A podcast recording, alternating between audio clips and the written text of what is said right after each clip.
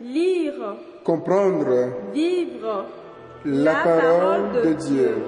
Lire ou écouter Chaque semaine, www.lectionyouth.net 19e dimanche du temps ordinaire. Année B. Priez. Psaume 33. Je bénirai le Seigneur en tout temps, sa sans cesse à mes lèvres. Je me glorifierai dans le Seigneur, que les pauvres m'entendent et soient en fête. Magnifiez avec moi le Seigneur, exaltons tous ensemble son nom. Je cherche le Seigneur, il me répond. De toutes mes frayeurs, il me délivre. Qui regarde vers lui resplendira, sans ombre ni trouble au visage. Un pauvre cri, le Seigneur entend. Il le sauve de toutes ses angoisses. L'ange du Seigneur campe alentour pour libérer ceux qui le craignent. Goûtez et voyez, le Seigneur est bon. Heureux qui trouve en lui son refuge. Lire la parole. Première lecture. 1 roi 19, versets 4 à 8. En ces jours-là, le prophète Élie fuyant l'hostilité de la reine Jézabel marcha toute une journée dans le désert.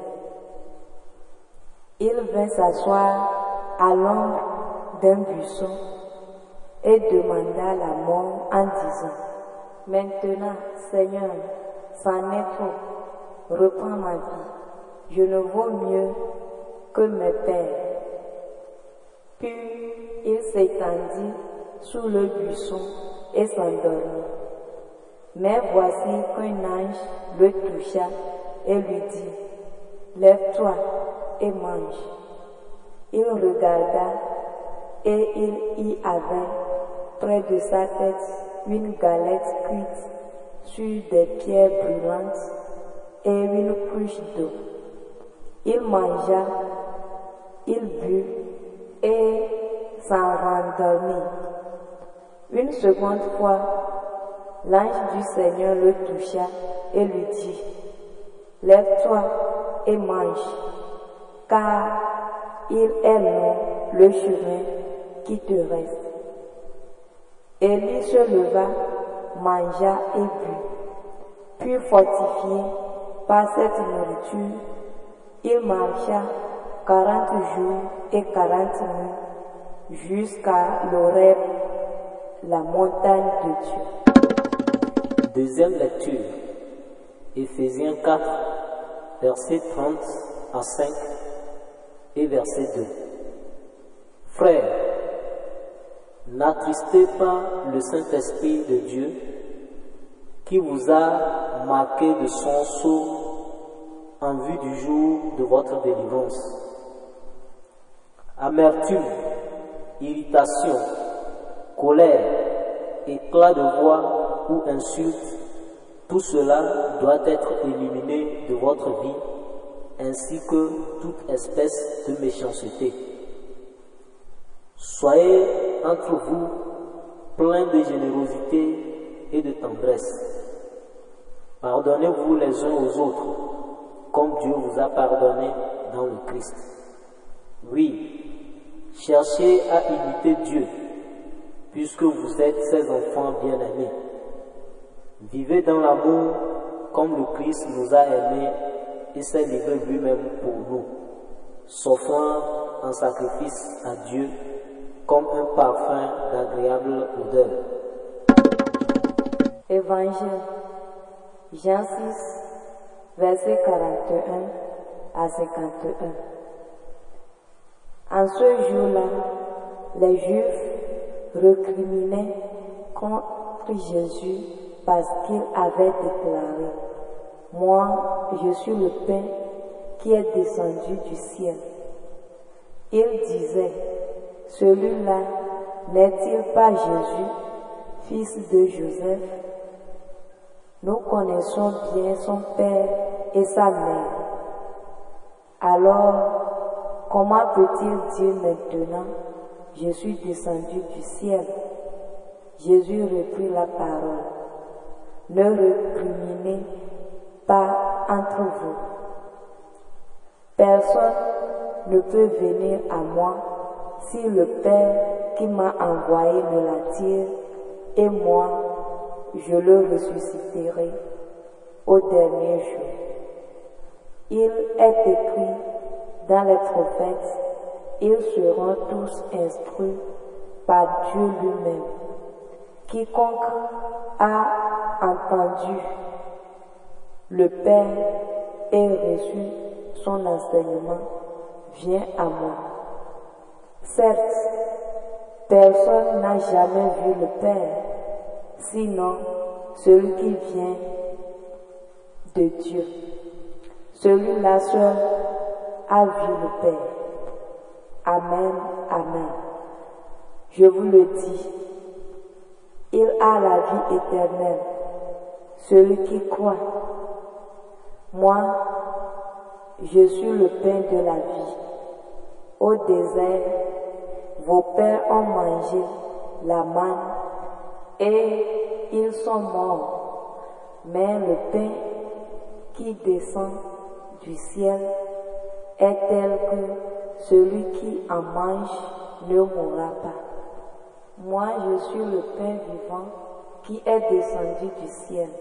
Si quelqu'un mange de ce pain, il vivra éternellement. Le pain que je donnerai, c'est ma chair, donnée pour la vie du monde.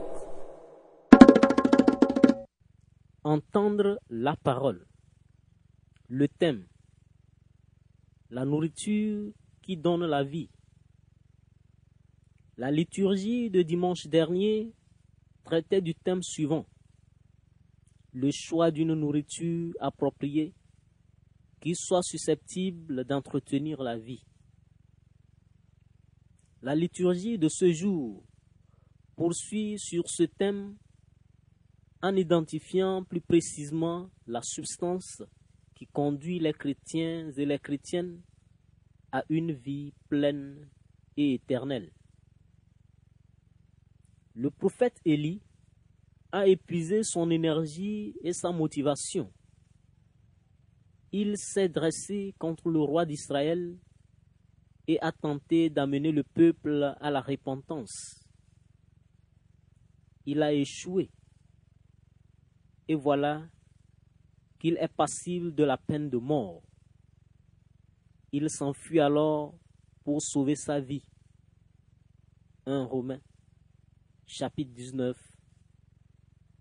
versets 1 à 3. Déçu, désespéré, ayant perdu toute confiance, il fuit, s'exposant à mourir de faim et de soif dans le désert. Peut-être ne croit-il plus que Dieu travaille encore à travers lui ou doute-t-il que sa mission puisse avoir une quelconque importance? Élie a perdu toute confiance en Dieu, en lui-même et en sa tâche, ce qui n'est pas le cas de Dieu. Nous voyons d'abord qu'un ange est envoyé au prophète déprimé lequel lui apporte du pain et de l'eau. Sommé de manger et de boire, Élie est en voie de se refaire en fortifiant son corps. Mais la force physique ne suffit pas à elle seule. Il retourne donc à son sommeil dépressif l'ange apparaît une deuxième fois au prophète pour lui apporter de la nourriture et, plus encore, lui dit de reprendre sa route. Cette injonction donne à Élie l'espoir qu'un nouveau commencement est possible et qu'un nouvel objectif se dessine. Revitalisé dans son corps et stimulé par l'espoir, Élie marche sans avoir besoin de se nourrir pendant quarante jours en direction de l'Oreb, la montagne de Dieu. L'Oreb est le nom qui désigne le Sinaï dans le royaume du Nord dont vient Élie. Son parcours pour y parvenir dure donc 40 jours, ce qui correspond exactement à la durée que Moïse passa en ce lieu lorsqu'il reçut la loi de Dieu, sachant que lui non plus n'avait rien mangé ni bu pendant ce même laps de temps. Exode 34, verset 28. Sur la montagne, Élie rencontre Dieu et reçoit une nouvelle mission, laquelle pourrait finalement aboutir à une restauration religieuse du royaume du Nord. 1 Romains 19, 11 à 18. Le récit qui met en lumière la façon dont Dieu soutient et revigore le prophète commence avec le don d'une nourriture ordinaire pour le corps. Il se poursuit par l'éveil d'un nouvel espoir et se conclut par une rencontre avec Dieu qui restaure la foi du prophète et lui donne un nouvel objectif. Le Seigneur ranime donc la vie d'Élie en nourrissant son corps et en lui donnant espérance et confiance. La lecture tirée de la lettre aux Éphésiens se focalise sur le thème de la fidélité et du caractère spécifique de l'identité chrétienne. Comme nous l'avons lu la semaine dernière, cette identité est liée à une option claire et radicale. Une fois effectué, ce choix doit être tenu, y compris au cœur des adversités et des défis qui peuvent se présenter sous des formes variées. La vie communautaire constitue précisément l'un de ces défis. Paul énonce six comportements dangereux qui altèrent les relations entre les membres du corps ecclésial. De fait, l'amertume, l'irritation, la colère, les éclats de voix ou les insultes, la méchanceté affaiblissent la communauté et rendent la vie difficile à chacun et à chacune. En outre, ce type de comportement attriste le Saint-Esprit.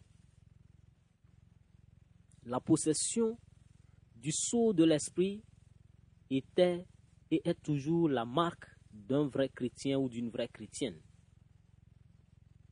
Les agissements mauvais qui minent l'harmonie de la communauté altèrent donc son identité particulière et celle de ses membres. Une telle situation attriste l'esprit parce qu'elle sape son œuvre parmi les croyants et les croyantes. À côté de ce qui affaiblit la communauté, Paul parle de ses vertus qu'il identifie. L'auteur mentionne la générosité, la tendresse et la miséricorde, des pratiques qui cimentent l'unité entre les membres. Toutefois, l'exhortation clé est d'imiter Dieu par l'exercice de l'amour. Celui-ci couronne et récapitule toutes les autres vertus et fait de ceux et de celles qui s'y adonnent des enfants de Dieu. S'étant sacrifié par amour, le Christ a donné le plus bel exemple de charité. Comme lui, le croyant ou la croyante doit vivre un don total de soi qui l'amène à se construire et à construire sa communauté. Nourrir sa vie chrétienne ne consiste pas à observer mécaniquement des règles, mais à aimer. Cet amour sacrificiel qui était dans le Christ et qui a donné la vie au monde soutient et nourrit les communautés. L'évangile de dimanche dernier s'achevait par une question. Les foules seraient-elles capables d'aller au-delà de leurs préoccupations concernant le pain de tous les jours? Allait-elle accepter Jésus comme unique nourriture? L'évangile d'aujourd'hui nous révèle de quelle nourriture Jésus voulait parler. À l'annonce du Christ qui se présente comme le pain qui est descendu du ciel, l'auditoire se met à murmurer. Comme les Israélites, mécontents dans le désert, ils ne sont pas satisfaits. Manifestement, les gens connaissent la famille de Jésus. Sa prétention à venir du ciel ne peut donc que leur sembler absurde. Ils sont incapables de le voir autrement que comme un homme ordinaire. Jésus répond en citant la parole prophétique affirmant qu'ils seront tous instruits par Dieu. Par conséquent, soit ces auditeurs n'appartiennent pas au peuple de Dieu, soit ils résistent à ses enseignements. Tous ceux qui écoutent la voix de Dieu reconnaissent que Jésus vient du Père. Ceux qui ne le font pas refusent manifestement de se laisser attirer par le Père vers Jésus. En outre, ce dernier manifeste Dieu fidèlement parce qu'il l'a vu. Jean 1, verset 18. Croire que Jésus a été envoyé par le Père signifie donc le reconnaître comme le Sauveur promis et avoir en lui la vie éternelle. Les affirmations étonnantes de Jésus, selon lesquelles il vient de Dieu et donne la vie éternelle, posent le fondement de la seconde partie de cet ensemble de versets. Cette deuxième partie commence par l'affirmation suivante du Christ. Moi, je suis le pain de la vie. Il établit ainsi une opposition entre ce qu'il est lui-même et un autre pain venu du ciel, la manne. La manne a nourri les Israélites au cours de leur périple au désert.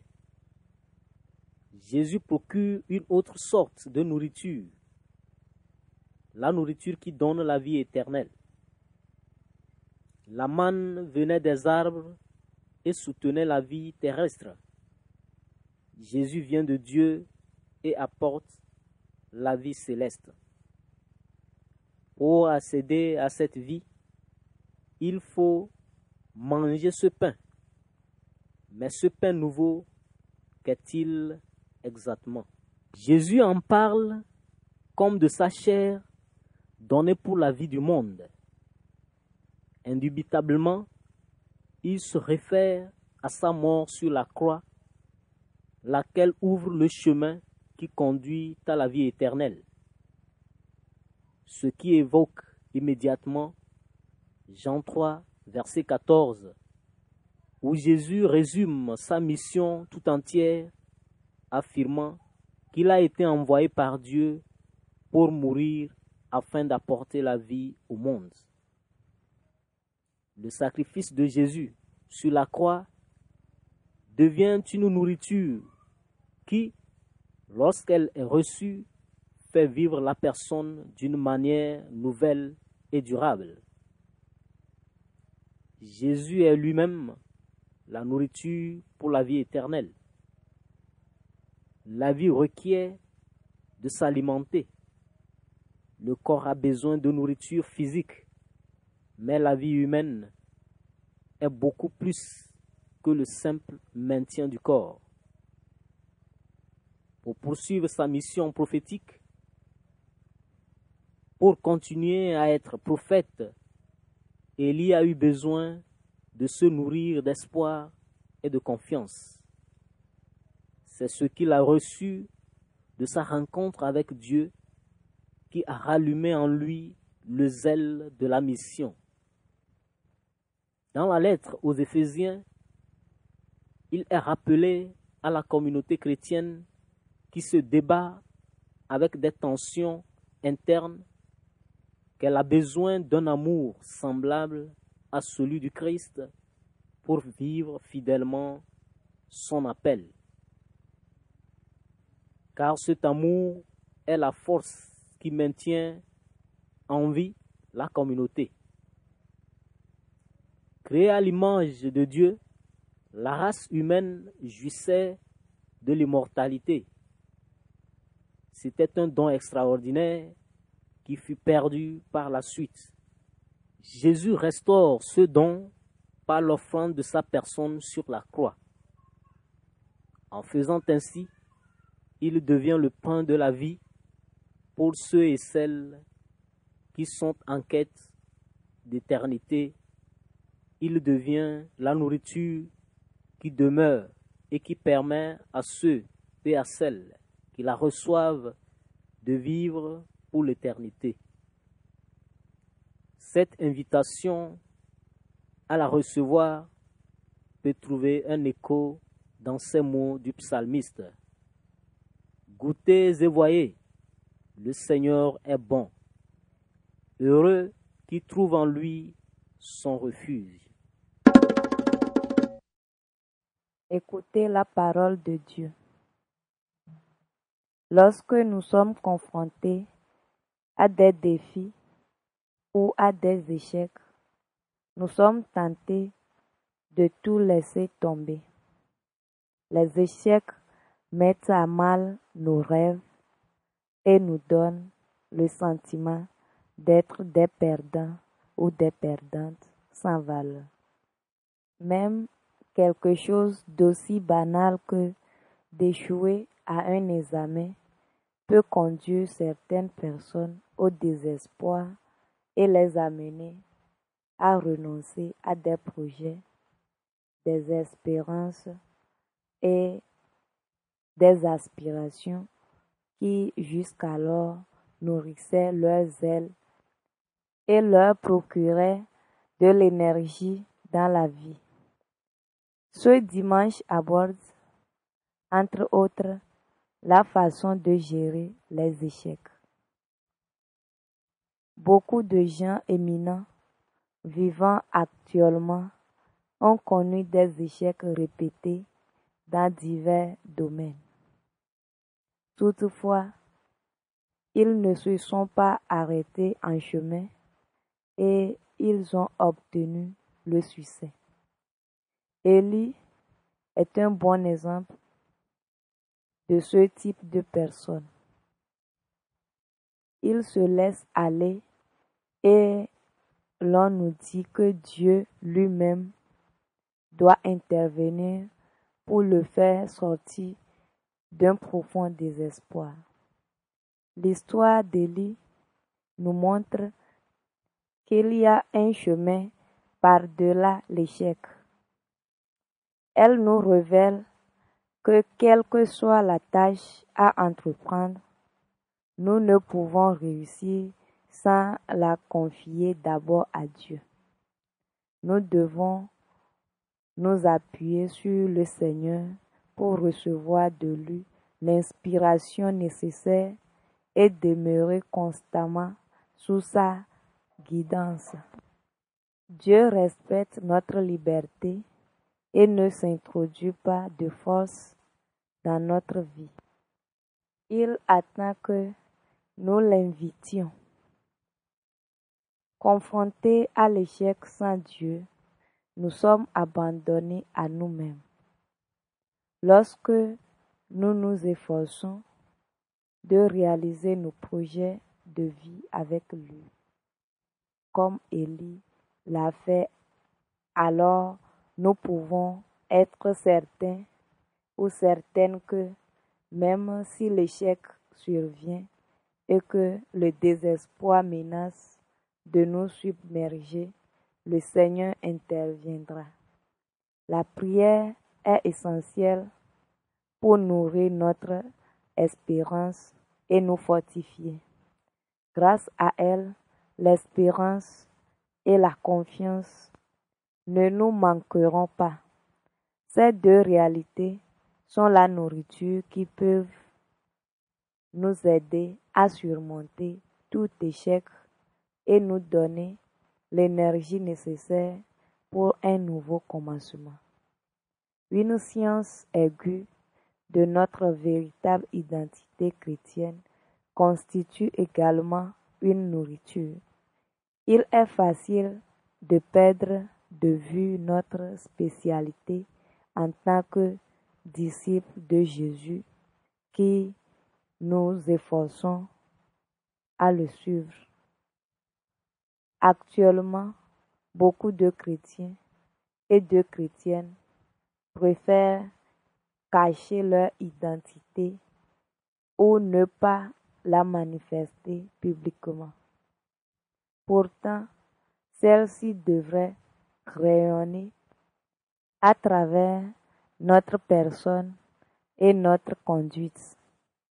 Comme dans le cas de la communauté d'Éphèse, savoir ce que nous avons reçu et quelle est notre destinée peut à coup sûr nous affermir et nous rendre différents ou différentes du monde. Et cela à cause de la puissance de l'Esprit et du travail qu'il opère en nous. Mais nous ne devons pas reculer et avoir honte de ce que nous sommes. Nous devons être en mesure de le proclamer à la face de tous et de toutes. Ce sens de notre identité et de notre dignité peut nous donner et nous donnera une nourriture et une force qui nous permettront de grandir et de nous développer comme disciples de Jésus. Jésus nous rappelle aujourd'hui qu'il est lui-même notre nourriture au quotidien en tant que pain descendu du ciel. Cette affirmation a de nombreuses explications. À, un niveau très fondamental, elle signifie que nous devons être nourris par lui pour vivre une vie qui nous conduira au ciel. Par conséquent, avant d'entreprendre n'importe quelle tâche ou avant de prendre des décisions, même petites, nous devons agir et décider en référence à Jésus, à son exemple et à ses enseignements. Lorsque nous faisons ainsi, il joue un rôle nourricier dans notre existence qu'il ne cesse de soutenir. Ainsi nourris, nous ne passerons pas à côté de la vie authentique, une vie qui fleurit sur la terre et qui portera du fruit dans l'éternité. Proverbe. Personne ne s'éloigne du lieu où sa nourriture est en train de cuire. Proverbe africain. Agir, s'examiner. Qu'est-ce qui nourrit ma foi et mon amour? Vers qui est-ce que je me tourne lorsque je suis troublé et confuse? Répondre à Dieu.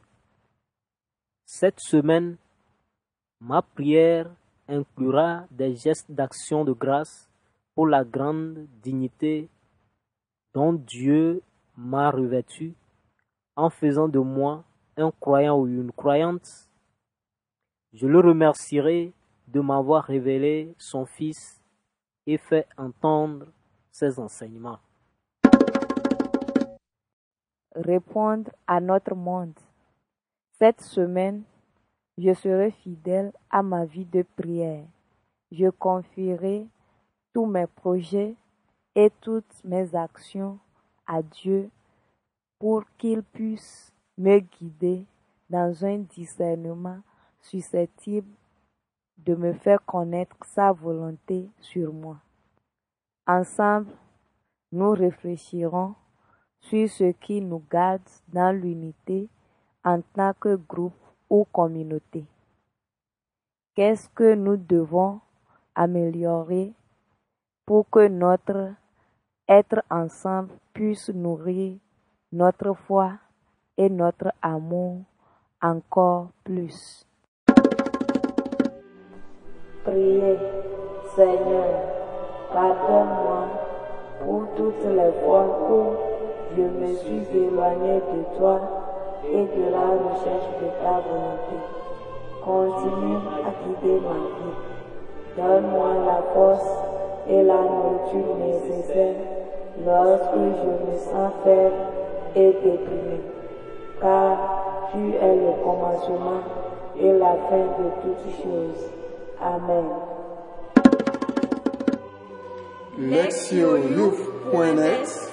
Lire, Comprendre vivre la parole de Dieu.